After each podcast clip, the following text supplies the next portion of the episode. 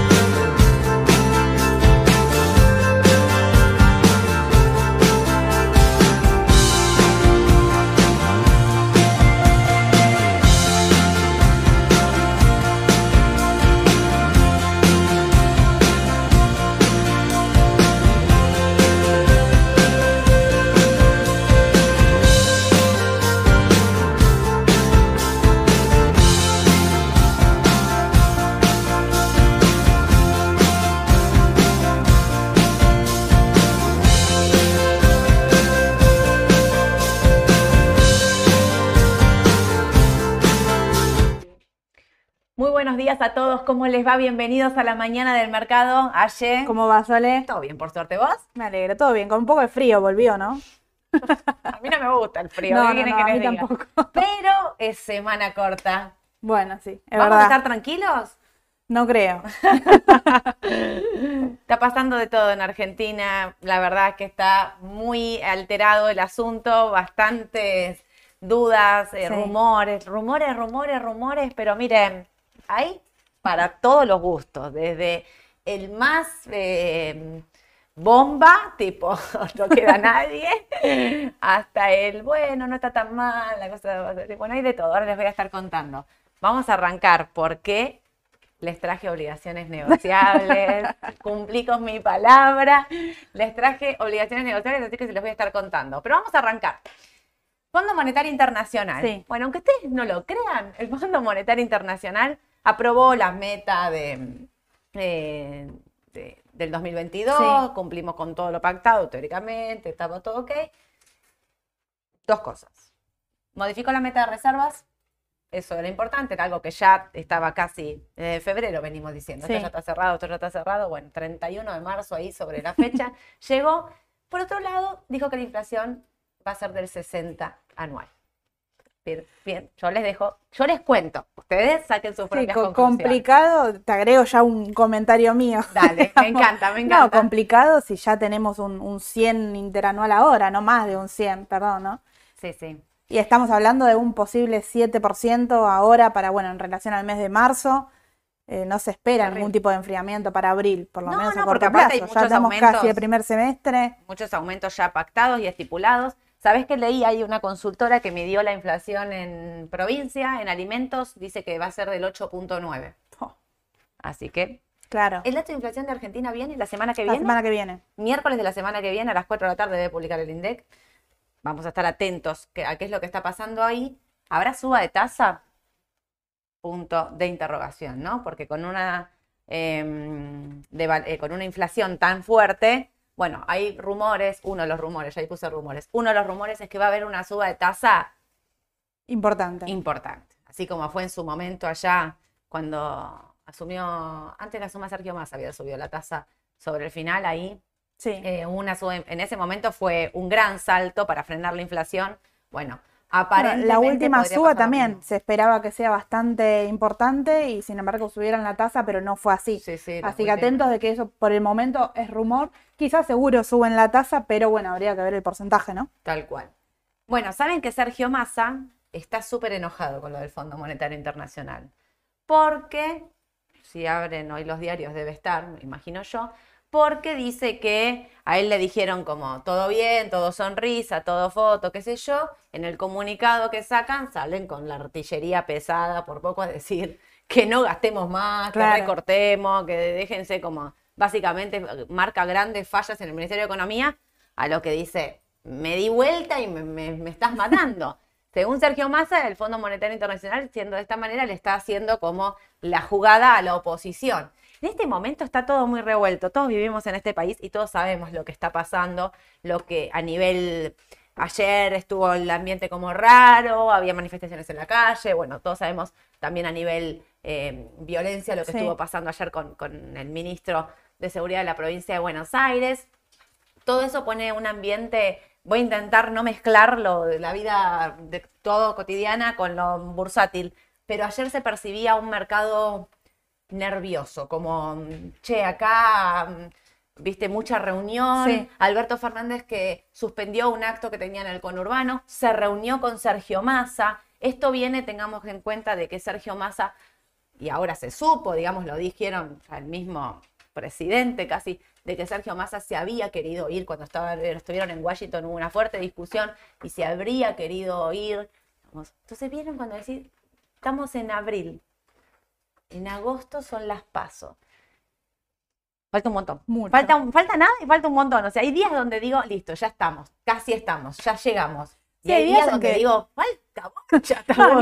decís, falta, falta poquito quizá y no tenemos ni las listas aclaradas, ni quién va, ni con quién- ni las propuestas, digamos. Claro. Eh, sí, tácitamente todos saben más o menos el perfil de cada uno, ¿no? Y a- al qué es lo que van a apuntar. Y en base a eso, lo que siempre decimos, ¿no? Acomodar la cartera según lo que uno piensa que puede llegar a pasar. Tal cual. Pero sí, te Pero pones no a mirar y puede puede de pasar porque no sabemos ni quiénes son los candidatos Claro, todavía, ¿no? tal Digamos. cual, tal cual. Sabés que mm, el, el sábado, que seguramente me vieron, estuve en ¿Qué hacemos con los pesos? Estaba Mariano Gorodich Sí. y contó en vivo, no voy a contar nada que no se haya dicho, dijo que el candidato de Cristina Fernández de Kirchner era Sergio Massa. Que Sergio Massa en junio iba a renunciar al ministerio y que iba a ir como candidato de Cristina. Ayer, el rumor más fuerte, más fuerte que circulaba a nivel político, era que Cristina había elegido otra persona como candidato del Frente de Todos y era el presidente de IPF. Que el presidente de IPF iba a ser el candidato, no lo conoce ni, ni No. Mostoto el presidente. No quiero ser mala, o sea, no, no hablo de la gestión de IPF, me refiero a eh, este, este señor debe poder caminar por cualquier lado sin ningún problema porque tipo, nadie lo conoce. Parecería que a nivel político no es la mejor decisión, ¿no? Porque te faltan meses. Sí. ¿Cómo haces para que te conozca un país entero? Porque es el Es país ya. entero. Bueno, vamos a, vamos a ver qué pasa por ese lado. Por el otro, salida de capitales. ¿Por qué les puse salida de capitales? Porque estamos viviendo una corrida cambiaria. O sea, vamos a decirlo con todas las letras, sin más vueltas. Los dólares que suben, MEP y contado con liquidación, salida de depósitos, esto es eh, argumentado y, y- y sumado a un montón, como dijimos el otro día, eh, Mauricio Macri que dijo que no había dólares en los bancos, que la gente vaya a retirar, eh, genera presión, malestar, miedo, la gente va a sacar los dólares a los bancos, en el medio suben las cotizaciones del tipo de cambio, Sí. rumores de renuncia. Bueno, esto, esto así tal cual se los estoy diciendo, todo esto hace que sea una corrida cambiaria. O sea, siempre, cada tanto a los gobiernos se les hace, algunos más seguidas, a otros menos, digamos, argumentadas, ¿o no? Pero es el, o sea, ¿viste cuando vas tildando el checklist? Sí. Vas tildando, tipo, ok, corrida cambiaria, a ver, salida de depósitos, tilda. Rumores, tilda, renuncia, tilda. Bueno, todo esto.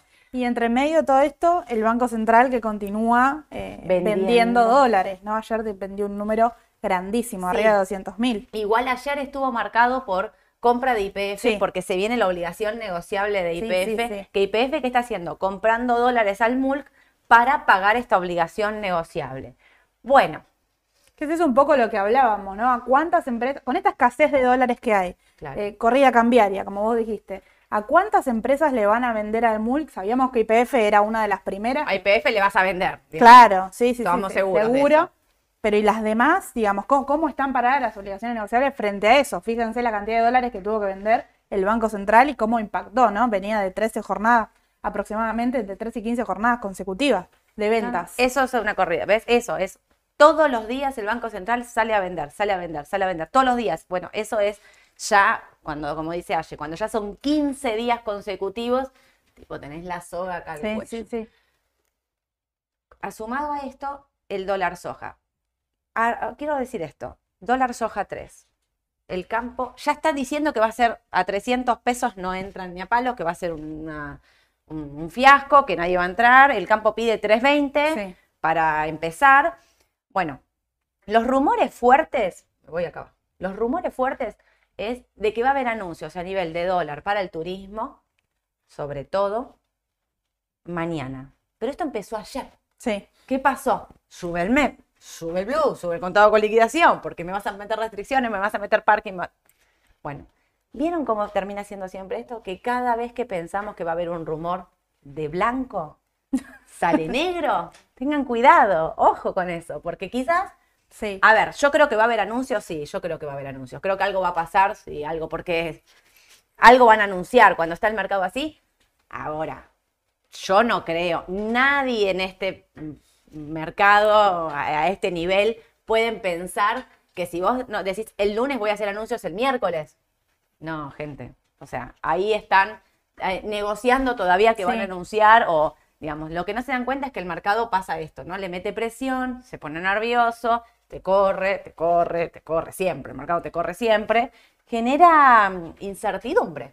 Tal cual, sí. Y además del dólar eh, soja, queda por confirmar el dólar general, el dólar exportador que le habían puesto. Ah, sí, puse dólar soja Sí, porque en realidad sí. es como el nombre, pero estamos hablando de dólar al, al campo y a todo el Claro. resto de las economías. Sí, Entonces sí, sería un tipo de cambio más, tipo, Sí, sí, me hablan de desdoblamiento cambiario. Más ya hay, digamos, no, no me parecería nada nuevo. Y hablaban de, eh, bueno, si se llega a confirmar, que como dijo Sole, lo debería confirmar el miércoles según lo que se estima, hablaban de hacer el dólar exportador este, a 300, el dólar soja querían que sea a 320, no sé ahí cómo van a hacer la, la diferencia sectorial, seguro será otro desdoblamiento, bueno, habrá que ver eso. Eh, y el tema de la extensión, porque muchos del lado del gobierno, digamos, lo que querían era que sea únicamente un mes, que sea únicamente mayo, Soja querían extenderlo un poco más para engancharlo con otra liquidación, por el tema de la sequía, así que bueno, habría que ver si definen todo eh, el miércoles, nos tienen a todos ahí esperando. Mañana. Sí, sí, sí. o sea, mañana. Pero bueno, cuando vos querés hacer un anuncio, eso como se los digo siempre. Esto es por ahí generar, hace un par de semanas más se quejaba de los operadores en off que están todo el tiempo. Bueno, es esto, porque es parte de la corrida, tipo rumores. Claro. Eh, porque nadie se le ocurre decir en este país, tipo, dentro de tres días te voy a hacer un anuncio. El anuncio, miren, miren, hagan memoria conmigo, vayan para atrás. Los anuncios salen de, de comunicado del Banco Central. ¡Pum! Hola, ¿qué dice el comunicado? Vamos todos a leer el comunicado. Nunca estamos, o, o una conferencia de prensa estipulada para tal Claro. hora, pero la conferencia de prensa se anuncia tipo contrarreloj, va a salir a hablar. Y sale a hablar y dice, no estamos, bueno, con tres días, eso es para la especulación, para los para la forma parte de la corrida cambiaria. Pero les quería leerle el tema de la salida de capitales, porque la salida de capitales, seguramente también lo van a leer en los diarios hoy, habla todo el mundo de la salida de capitales. ¿A qué se está refiriendo con la salida de capitales? En la Argentina entran y salen plata todos los, todo el tiempo por el carry trade. Sí. Entonces, como el dólar le viene ganando, en el mes de marzo, por ejemplo, le ganó eh, el dólar al carry trade, lo que están diciendo es cada vez menos gente confía en los pesos y empiezan a dolarizar. Algo que también ya sabíamos que iba a pasar, no solo por la circunstancia que estamos viviendo, sino porque se viene un año electoral y entonces todo el mundo tiende a dolarizar más que a estar en pesos. Pero les voy a leer los montos. Por segundo mes consecutivo, en febrero los argentinos sacaron divisas del sistema. Estamos hablando de febrero, todavía no de marzo. Acuérdense de esto porque marzo va a incrementarse este número. Eh, fueron unos 11 millones de dólares a través de compras netas de billetes por 53 millones de dólares, salida que fue compensada por la repatriación de inversiones en el exterior de 42 millones. O sea, escuchen, salieron 53, entraron 42. Eh, de esta manera, el primer bimestre del año arroja un nivel de atesoramiento o fuga de capitales, como lo define el mercado, de 93 millones de dólares, un tercio de lo que se fugó en el mismo periodo del 2022. Al parecer, la pulseada entre los que apuestan al carry trade o la tasa en pesos y los que prefieren el dólar, van ganando los atesoradores de dólares. Bueno, nada, no les estoy contando nada nuevo. Sí. Este mes licitan 1.1 billones de pesos en las letras, vencimientos que ya todos sabemos, casi todo en manos de privado. Sí, el 90%. Ojo, le mete presión porque vieron que el canje y todo lo del Estado ya salió. Así que mucho cuidado con eso. Y de la mano con eso tenemos, yo justamente les había traído una, un detalle, a ver si vos Uy, podés cambiar. Ahí, ahí ahí va. está, más para allá. Ahora contamos de todo esto. Esto, eh, les Acá. adelanté, ¿eh? Acá. Justamente, justamente es lo que estaba diciendo Sole, ¿no? Que viene ganando el, el tipo de cambio. El MEP ayer 396,94, contado con liquidación 406,77. La letra abril, que es la misma que Sole había nombrado el jueves pasado con Edu, estos son con los números de ayer. ¿sí? Estaba dando un anual aproximadamente de un 84% y de acá al vencimiento, que son 25 días, eh, un 5% con 76, ¿sí? En este caso, ¿qué es lo que uno tiene, digamos, la cuenta que uno quiere hacer para ver qué es lo que gana? Bueno, el MEP tiene que subir más de un 5% para ganarle a la tasa de la LED en este caso, ¿sí? Abajo lo mismo con la caución y les puse la inflación esperada, que es lo que más o menos se va hablando, que es el 6,97%. Recuerden que siempre la inflación va con relación al mes anterior, ¿sí? Sí. Es decir, estamos comparando quizás la caución de este mes con la inflación del mes anterior, pero bueno, no tenemos sino forma de, de medirlo, ¿sí? Eh, Lo pusiste tan claro que quiero detenerme en esto. Miren, la letra al 28 de abril rinde un 84,15. Rendimiento, ¿no? TNA. La caución rinde un 67 anual. 84 contra 67. ¿Saben qué es esto? Riesgo. Sí, Más sí, sí. clarito imposible. Lo pusiste espectacular, uno abajo del otro. ¿Por qué la letra vale 84 y la caución al 67? Esto rinde más porque esto tiene el riesgo de reperfilamiento.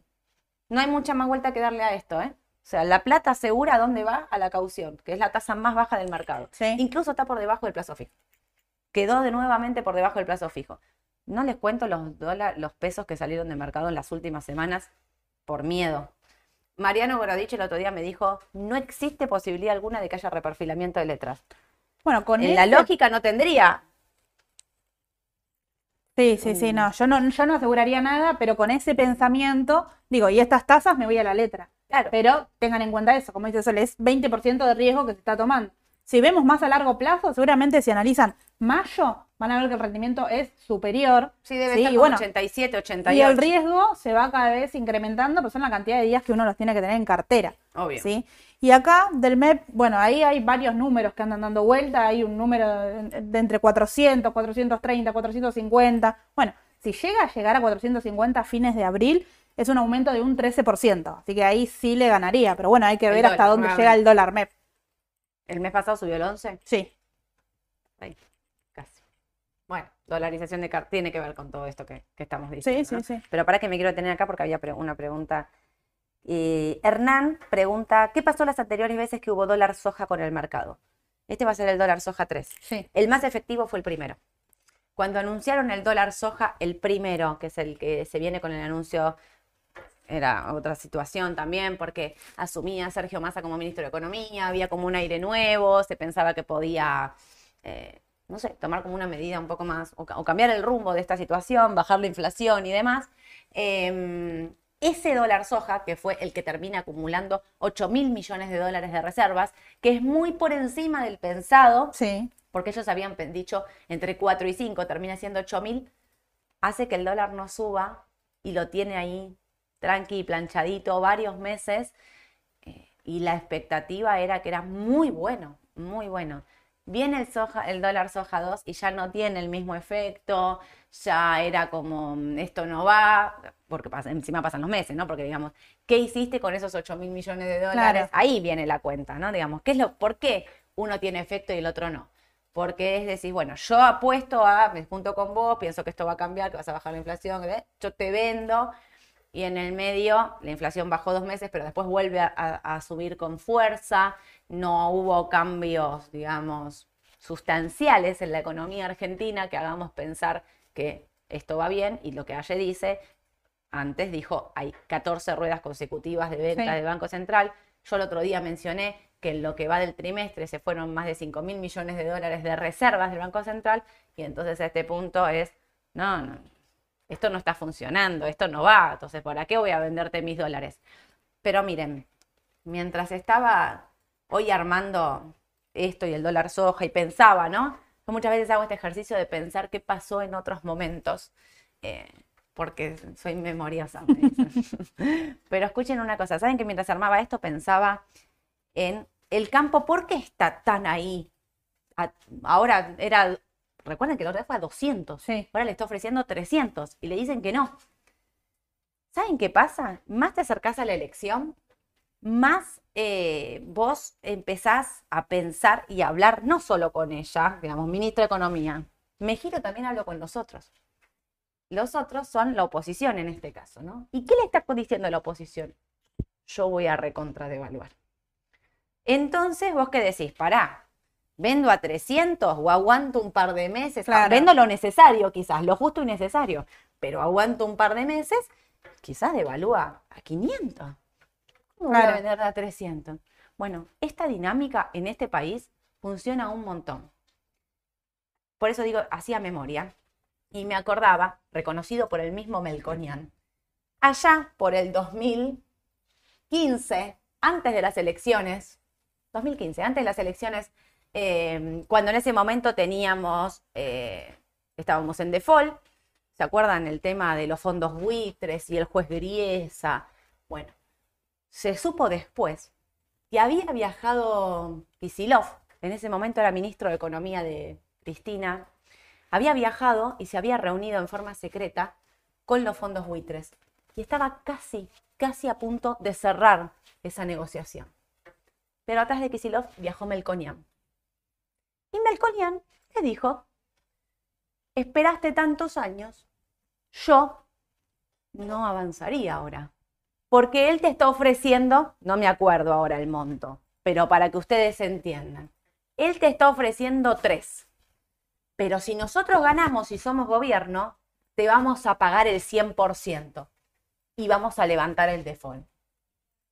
Con esa promesa, los fondos buitres se retiraron de la negociación y no avanzaron. Gana Mauricio Macri y una de las primeras medidas que toma es pagarle a los fondos buitres, a ese 7% que no habían entrado a los canjes ni del 2005 ni del 2010, que habían litigado, que de ese 7% terminaban quedando como un 5%, que eran los que nos estaban volviendo locos, terminan cobrando el 100%. Cumplió con su palabra. Pero quiero decir, esto que está pasando no es nuevo. Pasa y pasa mucho más, sobre todo cuando se viene un año electoral, ¿no? O sea, cuando se viene el año electoral y vamos a discutir si hay un cambio de gobierno, no, esto no pasa dentro de un año, No, porque te faltan tres para Sí, que- sí, o sea, sí. Ahí negociás con el, con el dueño de la batuta, por decirlo.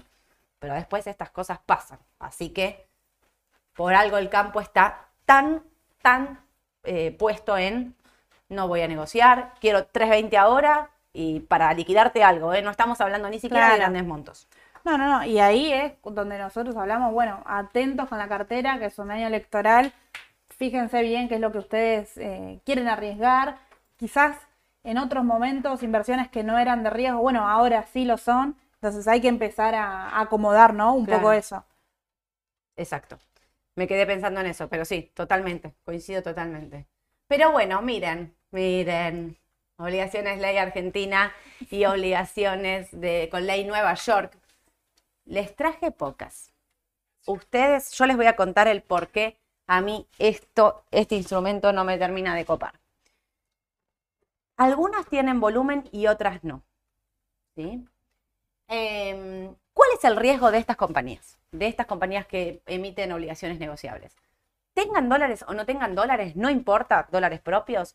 el- la compañía tiene que ir a pedirle al Banco Central dólares, al oficial, Sí. para pagar su deuda corporativa, que es esta. ¿sí? El Banco Central tiene todo el derecho de decirle no te lo doy. Porque ¿qué va a decir? No tengo. No tengo Claro. dólares, estoy en emergencia, qué sé yo. Ustedes me van a decir qué exagerada soledad. Esto ya pasó. Ya pasó. Que pasó hace poco. Sí, de hecho, eso te iba a La de decir. IRSA fue la última que nos impactó a todos es la de IRSA Sí. porque pegó fuerte en el mercado, pero hay un montón. Esta obligación negociable que yo les puse, Compañía General de Combustible, que es la clase 21, viene de una reestructuración de la clase 19. ¿No? O sea, no pagó, qué sé yo, bueno. Porque los que tienen esto cambian todo el tiempo, o sea, como que se la quedan como, mm, yo podría decirles como, nunca piensan en venderla. Claro. Siempre piensan en quedársela a finish. Bueno, cuando llega al final, cambian por otra. Y van como haciendo tasa y demás. Por eso, nosotros siempre decimos, pongan un porcentaje muy chico. en obligaciones negociables, elijan muy bien la compañía en la que van a invertir, pero sobre todo pongan un capital que no necesiten el día, Sí, el día del vencimiento. Sí, el día sí. Y también O sea, te agrego- como realmente de larguísimo plazo. Claro, y te agrego, porque Vista desde los fundamentos es una empresa increíble, lo analizó Ale también, lo vimos también desde lo técnico, digamos. Todos saben que yo soy fanática de Vista, o sea, por eso se las Claro. puse, porque para decirle, bueno, Claro, o sea, No. está la posibilidad de comprar su deuda, sí, pero bueno, está hablando Sole que es deuda que ya fue reestructurada, una empresa que no tenía problemas, digamos, de, de pago de, eh, en sus números, ¿no? Tal cual. Eh, por eso les puse, la primera que les puse es esta, ustedes van a entrar a los paneles de obligaciones negociables. ¿Por qué empiezo con la ley argentina? Porque acá hay un dato clave que está ocurriendo en estos vencimientos, sobre todo en esta, Compañía General de Combustible. Vence el 10 de junio. Si sos importador y no podés comprar dólares de ninguna manera, porque si no te corten la importación 90 días antes y 90 días después, no vas a poder importar. Si vos compras una obligación negociable, ley argentina, que paga dólares, esos dólares no te sacan de la importación. Entonces, están todos los importadores comprando obligación negociable ley argentina para de alguna manera hacerse de dólares, porque no tienen otra forma de hacerse de dólares. La Compañía General de Combustible, que es la clase 21, la van a encontrar, estas placas las ponemos todas en el link acá de, de- de YouTube, ¿sí? CP21O tiene un vencimiento el 10 de junio, paga la amortización y la renta, o sea, es Sí. final, termina realmente, paga 102 dólares con, 30 con 33, está por sobre la par, no porque la compañía sea excelente, no, no, no voy a hablar de la compañía porque no, no la, no la controlé, pero digo, ¿por qué vale sobre la par? Por esto, porque está todo el mundo comprando para dolarizarse. La cotización es 41.800 en pesos. Si lo dividen por 102,33, que es lo que va a pagar, les da un tipo de cambio de 408,48. Fíjense que a pesar de ser dólar MEP, tiene casi el tipo de cambio del contado con liquidación. ¿Por qué? Porque esto demuestra que las empresas no pueden acceder al tipo de cambio y entonces pagan de más Lo con que tal de sea. dolarizarse. Sí, es una de las pocas alternativas que queda. Y aparte teniendo en cuenta que muchos consideran que el tipo de cambio está atrasado. Entonces digo, bueno, quizá lo pagan al que consideran que es real. Bueno, podría ser y están, tomando 408. Exactamente. Em, la segunda que les puse es esta de Vista, que tiene una renta, eh, tiene un vencimiento al 2024, acá está la sigla, BSC3O. Tiene una renta semestral, vence el 21 de agosto del 2024 y una tasa fija del 3,5. ¿Sí?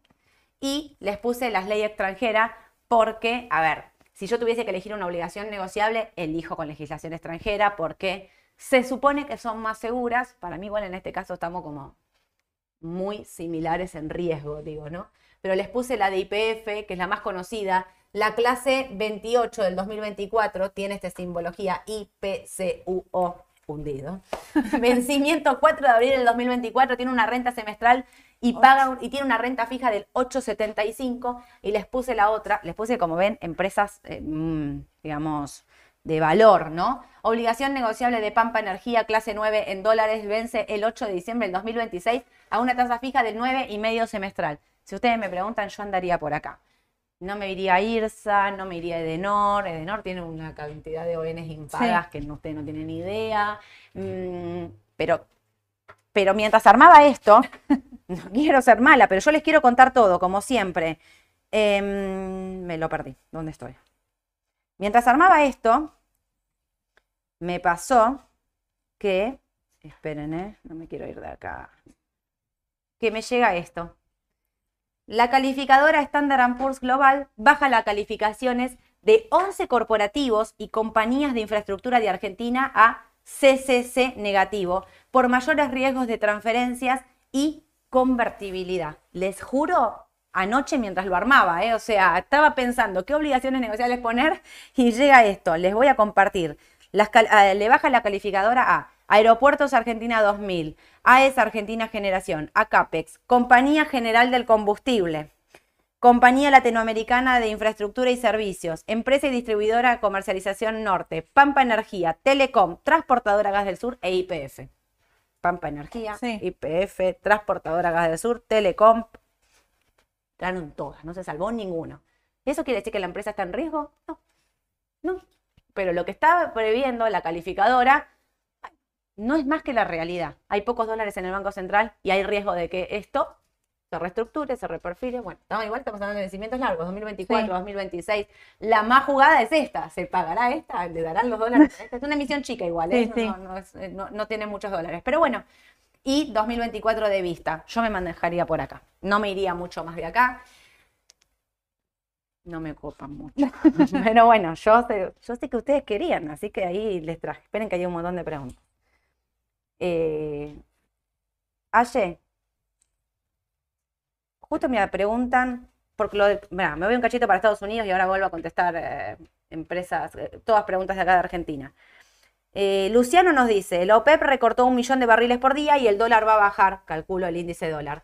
¿Cómo ven? Y nos pregunta por Chevron y Exxon, que están por las nubes. Sí. Vista, Tenaris, eh, Chevron, Sí, ayer Exxon, subió todo. todo. lo petrolero, porque ayer el WTI, el petróleo, subía 7%. Sí. Ya en el premarket estaba así, ¿eh? porque esto se conoció el domingo, Sí. domingo a la noche. Sí, hay un poco lo que hace ruido, no en sí Chevron y Exxon, que son empresas que- de valor, que uno a, a largo plazo, bueno, muchos les gusta para eh, tener algo relacionado con el petróleo y demás, sino lo que empezaba a hacer más ruido era el tema de la tecnología, porque hablaban de, bueno, esto va a generar más gastos, va a subir la tasa, eso es lo que más ruido hizo en el mercado con todo esto relacionado Claro. al petróleo, ¿no? Aparte, recortó el petróleo porque yo creo que la, in- la incógnita está ahí, porque ve- prevé una recesión, la OPEP. Ahí está. Sí, Si miramos los papeles petroleros, es una muy buena, eh, un muy buen Sí, indicador, a pesar de que claro. están al máximo, están altísimos. Digamos, a mí lo petrolero me gusta más en algunos momentos, por ahí me es difícil entrar, pero no sé si saldría, ¿eh? Bueno, de Vista y Tenaris no salgo, Claro. tan- estoy segura de eso. Claro, son Ya de una vez que, y Exxon me- que uno encuentra quizás una buena entrada, prefiere mantener por, Sí. estas- por estos motivos, ¿no? Estamos hablando de una suba de, del 7%. Ayer Tenari subía el 6 en el pre, entre el 4 y el 6 Sí. en el, en el pre-market nada más. Miren, ahora que estamos hablando, me olvidé de hablar de IPF. IPF salió el juicio, porque lo mencionamos, yo- nosotros lo estuvimos hablando, pero claro, esto pasó el, El viernes, el seguro, viernes, ¿no? claro, pasó hace un montón. Eh, salió la sentencia de lo de IPF, que es apelable, obviamente, esto va largo, digamos. A nivel país es muy mala, estamos hablando de, bueno, obviamente no, mm, no está en discusión la expropiación de IPF, sino lo que la jueza discute o, o- o- o marca, digamos, el juicio y por qué hay que pagarles, por la forma en la que se hizo, Sí. porque no se hizo una oferta pública por ese 49%. Digamos, bueno, nada, eh, menciona un montón de cosas por las que Argentina tiene que pagar. Lo que sí es muy, muy, muy bueno para el papel es que habla de que el Estado argentino, porque esto pasó por el Congreso, tiene que pagar esa, esa penalidad, esa multa, por decirlo de una manera, ese juicio de expropiación, pero no IPF. Sí. Libera a IPF de toda la culpa, la corre, la Que corre automáticamente. poco, eh, y te agrego, yo creo que el viernes hasta se malinterpretó eso, cierto punto, porque salió la sentencia, YPF empezó a bajar, bueno, el mercado sí con cierto ruido, cierto Sí. ruido como, como siempre, como cualquier novedad. Los bancos seis abajo en un segundo. Claro, sí, sí, sí, pero digo, no le pega de lleno a, YPF, yo creo que eso es importante. Al la empresa contrario. sigue siendo sólida, sigue siendo la empresa que más inversiones hizo durante el año. Claro. Eh, eso no quita, digamos, que esto no haya sido favorable en cierto punto, ¿no? Para la empresa. Para mí es súper favorable porque yo siempre pensaba que IPF tenía este precio en gran parte porque descontaba un juicio perdiendo varios miles de millones de dólares para, para pagarlo. Sí. En cambio, tipo, la corren y dicen, no, no, vos no, es el Estado el que me va a pagar. Es muy bueno, es muy bueno. Para IPF, papel IPF, es muy buena esa sentencia a nivel país. Bueno, Claro, tenemos igual, otra nueva controversia, además de los pesos que ya estamos. Lo que pasa es que eso es Eh. re largo, o sea, ¿me entienden que esto de IPF no es para ahora? Claro. Imagínense, tuvimos como 250 días para que diga la sentencia, imagínense los tiempos de la justicia hasta que apelan, qué sé yo, esto queda para el recontra próximo gobierno, no sé si para el otro también, ¿eh? O sea, mira, esto va Claro, a va para largo. Estamos hablando de una expropiación del 2014. ¿2014? No, 2012. 2012, si mal no recuerdo, la expropiación de IPF es en el 2012. Estamos en el 2023, digo, Sí. para que tengan más o menos noción de que sí es un montón, pero no van a impactar en la cuenta en dólares ahora en Argentina. Para el papel es muy bueno, ¿sí? No, me había olvidado incluso de ponerlo ahí, por eso ahora me acordé. Eh, dijimos lo del petróleo. Lo de la Fed, ah, tenés esto de la Fed. Sí, sí, sí, sí. Les traje un gráfico porque siempre, siempre se los comentamos en realidad y eh, es este, justamente. Es un gráfico que acá abajo está en link, si ustedes lo quieren ver, hay mucha más información en la página que quizás eh, se pierde, no se entiende bien si no se analiza, pero este, digamos, es una de las principales encuestas en relación a la tasa de interés, cómo se cree que va a reaccionar eh, la Fed en la próxima suba. Recuerden que falta igual 28 días, pero al día de hoy se espera que suban 0,25, ¿sí? Y es justamente lo que también lo que dijo Powell, ¿sí? Es decir, el 60% de los encuestadores, que son varios y son los principales de Estados Unidos, creen que va a subir 0,25. Y bueno, tenemos de la mano con esto al sector tecnológico bastante eh, sobrecomprado. Pero me quiero quedar con este dato. Mirá, ese me gusta, pero me, este me encanta. Casi el 30 y 40% de la gente piensa que no va a subir la tasa. Sí. Es un montón. Para mí esto, ¿sabes con qué tiene que ver? Y les digo del, lado de la opinión, eh, con que fue un poquito más laxo Powell en la última reunión. Él habla de un tope de 5%, eh, es decir, que, ya estamos ahí. Yo desde mi punto de vista considero que sí puede llegar a subir 0,25 y después ya se quedaría ahí. Quizás no la bajaría, porque acá hablan de bajar 0,25, mantener. Yo no estoy del lado de la baja y creo que los otros 38% tampoco, sino más del lado, como dije Sole, de, mantener, De no subir. Claro, que es positivo eso. ¿Para el tecnológico? Para el tecnológico, el 25 puede ser, sí. Primero les traje, bueno, cómo reaccionaron el mes anterior. Sí, que esto está todo en, la página si lo quieren ver. Eh, el Standard Poor's positivo, el Nasdaq positivo y el Down puntualmente negativo por el tema del sector financiero. Sí, toda la crisis le impactó directamente a ese índice. Las empresas que se destacaron, Microsoft, Google, Nvidia y Meta del lado eh, tecnológico y McDonald's más del consumo masivo, que tiene un gráfico muy interesante que también se los traje para mostrar.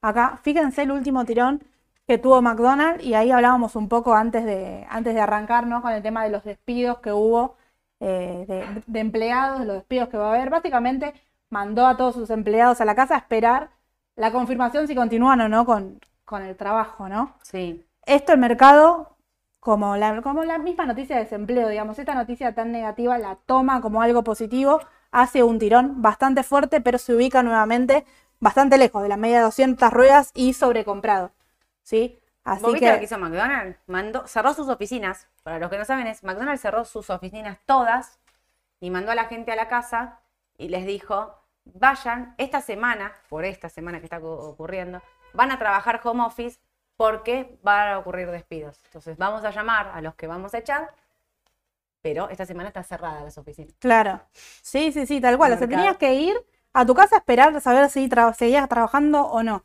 Que, a ver, desde el lado del empleado, digamos, desde el lado es muy fuerte, únicamente llevándolo al plano bursátil, bueno, está acomodando sus números y lo tomó el mercado como algo ah. positivo, además del el miedo que hubo también en el sector financiero que hizo que las empresas de consumo masivo aumenten mucho más su valor, ¿no? Lo mismo para Esto, el oro eh, y demás. Pero bueno, está llegando ahí a un máximo muy importante para quien tiene McDonald's, controlen, que es este momento de controlar, 282 más o menos, y puede comenzar a bajar y buscar 275 aproximadamente. Claro, este es el máximo de McDonald's. Sí, sí, sí, es el máximo. Es un doble techo. Es un doble, techo, es máximo. Si lo pasa bien, pero si no. Sí, sí, es, para controlar. de corte te tendría que corregir por esa suba que tiene. Claro, eh, tiene una suba muy empinada, muy empinada. Sí metió mucho volumen, pero es bastante, bastante empinada, se alejó mucho de la media de 200 ruedas. Tal cual. Eh, ¿Sabes que justo está, alguien nos está preguntando? Johnny nos pregunta, ¿cómo ven Disney y Tenaris? Disney está en lo mismo de también de reducción de personal. Cada vez que pasa eso, las empresas suben. O sea, cada vez que echan gente, le pasó a Amazon, le pasó a Google, le pasa a McDonald's. Sí, es que lo, que lo que se cree es que si bien, como, como decimos recién, si bien es negativo quizás para, para el empleador, desde el, si, si lo ves desde el otro lado, bueno, está reacomodando, ajustando sus gastos, reacomodando sus números y demás. Claro. Em, Disney... Em, Disney cambió el SEO, está en un proceso de reformación. El otro día un cliente me comentaba también el tema de ESPN, que hay posibilidades de que se la saquen de encima. Bueno, ahí está en un proceso de reestructuración. Le tengo más duda a ver si va a funcionar o no. A Tenaris no le tengo dudas. Tenaris con los balances que presentó y demás, me parece que va a ser para el mediano a largo plazo el papel como IPF y como vista para tener en cartera. Sí, lo hablábamos, lo hablábamos un poco el, jueves a la tarde, recuerdo que hablamos de ahí de los 28 dólares ni siquiera llegó a los 28 dólares, porque con la noticia esta del petróleo comenzó a, subir. ayer. De nuevo. Em, pero me quería quedar, antes alguien nos mandó de una empresa, espera, Eh, ¿Dónde estamos? Juan. Eh, mm, Yamana deslistada en Estados Unidos, ¿qué hay que hacer con los CDR? Recién nosotros miramos, está, está cotizando todavía. Sí. Había rumores de desliste, pero no vimos la noticia de desliste. Sigue cotizando, ¿no? Yamana. Eh, mm, si me la pueden mirar mientras estamos acá. Pero antes de empezar este vivo estaba cotizando a UY. Yo, si, ese- si existe ese rumor, hoy levantaría campamento, vendería el Sí. CDR y me iría de ahí. Si querés otra minera, me paso a Barrigol. Digo, me quedaría en el no, sector. hablábamos de que era bastante, bastante fuerte el, Sí. el ruido que había. Me voy, me voy ahí, no me quedaría. Quería contestar esa Estaba pregunta. cotizando en el PRE, así que aparentemente debería, sí, debería estaba- abrir. Bueno, ayer, mucha pregunta de bonos. ¿Compro a E38 o GD30? ¿Entrarías a L30 hoy? Creo que tenemos los bonos Sí, acá. tenemos. Eh, el tema de los bonos, hicieron piso en 23, esto, la L30 sobre todo, hicieron piso. A ver, está todo lo del canje este mm, que va a hacer el Ministerio de Economía con el Fondo de Garantía de Sustentabilidad, todavía inconcluso, porque eso fue a la Universidad de Buenos Aires para que lo aprueben o no, Sí. como una auditoría, digamos, para aprobar ese movimiento. Entonces no se están viendo grandes ventas. Sí se ven unos movimientos. O sea, la realidad es que el GD30 sobre la hora lo destruyen, Sí. lo bajan fuerte y demás. Está muy atado a todo lo político, muy atado, muy ligado ahí. Por AT, yo tendría que decir que esto tendría que ir a 27, pero la verdad es que todo este contexto y toda esta cosa que hay dando vuelta, Y acá es donde un hablábamos un poco con lo político de, fíjese el riesgo, porque quizás en otro contexto comprar unos bonos, bueno, era un poco más tranquilo que las acciones, bueno, ojo con, porque los bonos se mueven igual, es decir, entendiendo eso, bueno, quizás ir comprando a un 10% quien quiere comprar para largo Obvio. plazo y aguantar Eso- este riesgo Eso que... quería decir, para el largo plazo, yo sí compraría Claro. esto. ¿eh? O sea, lo mismo que, el- que lo que mandé el jueves pasado, eso de la paridad de los bonos, que después lo voy a volver a traer y los voy a volver a explicar para los que se lo perdieron. Eh, yo de largo plazo esto tengo, mantengo Claro. y no lo vendo. Si querés algo más volátil, los cortos, L30 y GD30. Si querés cobrar cupones, porque yo no creo que haya un default de la deuda en dólares ahora, en el corto plazo, es algo que mañana, o sea, que esto huele todo por el aire, No, acá no quede recién- nadie, ahí sí lo vería. pero- Recién lo más importante, digamos, de pago, y no es algo impagable, pero bueno, va a depender de cómo estemos durante el año, es fines del año que viene, fines del 2024. Sí. Eh, para mí no es un número importante, contundente como para preocuparse. Yo creo que fines del 2024 se va a hacer lo posible como para para igual, pero Sí, igual eh, hay que ver de otro cómo. país, otro Sí, gobierno, sí, otra hay que ver de acá puede pasar muchas cosas. Yo veo más riesgosa la de deuda en pesos Claro. en el corto plazo que esto. Así que yo esto de corto y largo, de largo lo mantendría, de corto entendería que esto puede tener una volatilidad, así como bajo de 32 a 23, yo no descarto que eso pueda Claro. volver a pasar. Así que, pero espera. eh, aconsejamos vender, Marcela nos pregunta, ¿aconsejamos eh, vender CDR de Chevron y de Exxon? No, menos CDR, porque yo con el dólar subiendo como está, no... mm, eh, con el dólar como está, no, no vendería, eh, no vendería. Y para mí el petróleo tiene para seguir un poquito. Entonces Sí. yo la dejaría, digamos, no, no me parece que sea... eh, No, aparte, como decís vos, si el contado con que te para es una cosa, empresa de vendo, valor. Claro, son empresas que están bien, sus balances vienen siempre muy bien, salvo que vos decidas pasarte a... eh, Quizás si está cerca de los máximos, si vos querés hacer un salto en el sector, hablábamos de Tenaris que también está como CDR, por ejemplo, por nombrar algún tipo de, de cambio, ¿no? Por ahí sacar de Exxon, ir a Tenaris son empresas distintas, pero eh, por ahí desde lo técnico le queda mucho más recorrido y empuja también el contado con liquidación en ambas dos. Claro. Así que podría ser una posibilidad. Está bien, sí, sí, coincido. Eh, no, por eso no la desarmaría, no, no, no saldría de, de ahí, digo, salvo que la quieras pasar, porque si no estás como, como vista, ¿viste? 21 Claro. dólares, ¿qué- ¿qué hacemos? Hay un montón de preguntas, pero Sí, para... ahí nos comenta Pri que sigue cotizando Yamana. ¿eh? Sí, no, no sigue cotizando, cotiza, esperen, porque me, quedé parada porque estaba leyendo este mensaje.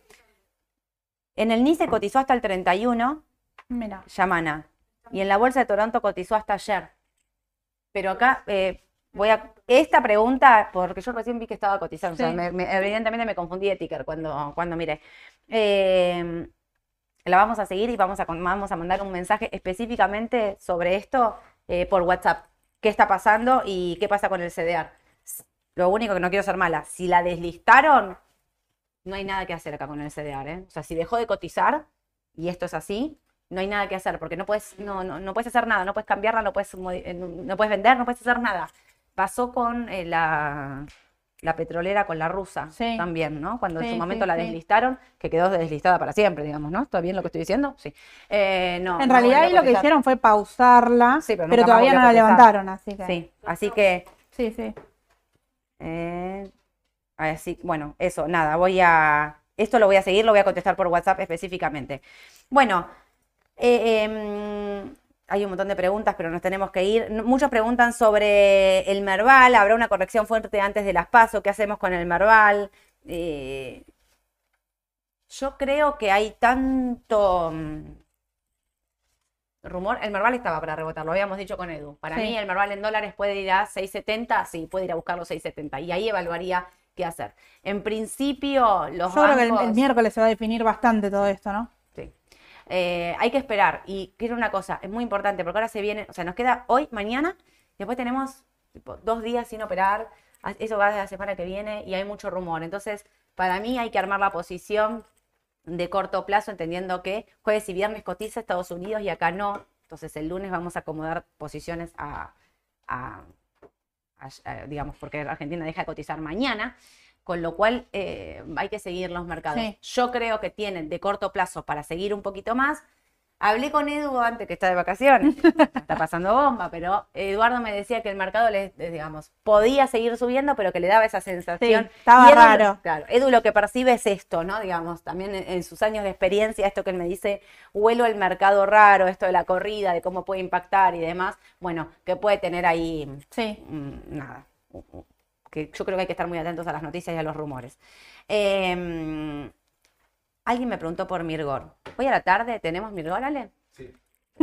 Para el que me pregunta por Mirgor, específicamente hoy a las 5 de la tarde en la decisión justa, Ale va a estar analizando Mirgor y si me prometió bien, Amazon. Espectacular. Mira, me hace gesto así de. Espectacular. Mirgor y Amazon, entonces hoy a las 5 de la tarde los fundamentals, vamos a estar ahí hablando Muy importante en un momento así, empresas de valor. Ahí, ahí- de ahí- valor. eso es.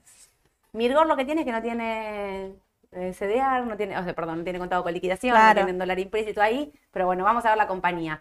El otro día mencioné mucho a Luarce, que ayer subió, que recibí un montón de mensajes, gracias porque me di cuenta entonces que, que me habían mirado en qué hacemos con los pesos. Hablé mucho de Aluar porque en medio de todos estos rumores, digamos, de desdoblamiento, de se paga, no se paga, a mí hay muchos instrumentos que me generan eh, duda, no puedo no decirlo, me generan duda. Bueno, las empresas que tienen implícito el contado con liquidación, si hay un desdoblamiento, si hay una devaluación, si hay lo que sea, no es se va a pagar o no se va a pagar. La cotización va a ir a buscar un valor relacionado a ese tipo de cambio, con lo cual Aluar y Texar sí son Claro. las elegidas para los que me escribieron de vos dudás del pago. Sí, yo dudo de todo, dudo de todo. En este contexto, primero pienso el riesgo y después pienso Claro, ¿no? si Sí, me gusta sí, o no me gusta cual. el papel, la que. Bueno, eh, primero pienso que estoy dispuesto, o sea, cuál es el riesgo de esto que estoy comprando, si está, qué nivel de impago, qué posibilidades hay, porque no descarto, o sea, por más que me digan hay una en 100, bueno, esa una en 100, créanme, puede pasar, lo viví acá, así que cuando alguien dice eso no va a pasar nunca, hay cosas que terminan Claro. pasando, entonces siempre prefiero evaluar riesgos antes que digamos, y después ver en, en dónde, en dónde invierto. Aluar y Texar, entonces, seguramente son los papeles eh, para, para seguir por, por sus niveles de, expor- de exportación. Sí. Nos quedó de todo, obviamente, voy a contar. Nos quedó de todo. A las 5 entonces, hoy los espero en la decisión justa con Ale para hablar de Mirgor y Amazon. Suscríbanse al canal de Spotify porque o Aye o yo, alguna de las dos, les cuenta las noticias más importantes cuando no hacemos el vivo de la mañana. Lunes, miércoles y viernes les mandamos un audio contándoles las noticias más importantes. Em, Estuvimos mandando, para los que se perdieron el tema de la paridad de bonos, estuvimos mandando unos videos ahí contando y explicando por qué no hay que vender esto. y mm, bueno, nada, suscríbanse, en- saben, ya saben, en Instagram, en YouTube, en todas las redes, Telegram, no siempre me los olvido, por la gente de Telegram ahí. Eh, suscríbanse a todos los canales y para estar informados de todo lo que hay que saber antes de empezar a operar en el mercado local e internacional. Que tengan un excelente día, nos vemos a la tarde. Chau, chau. Chao.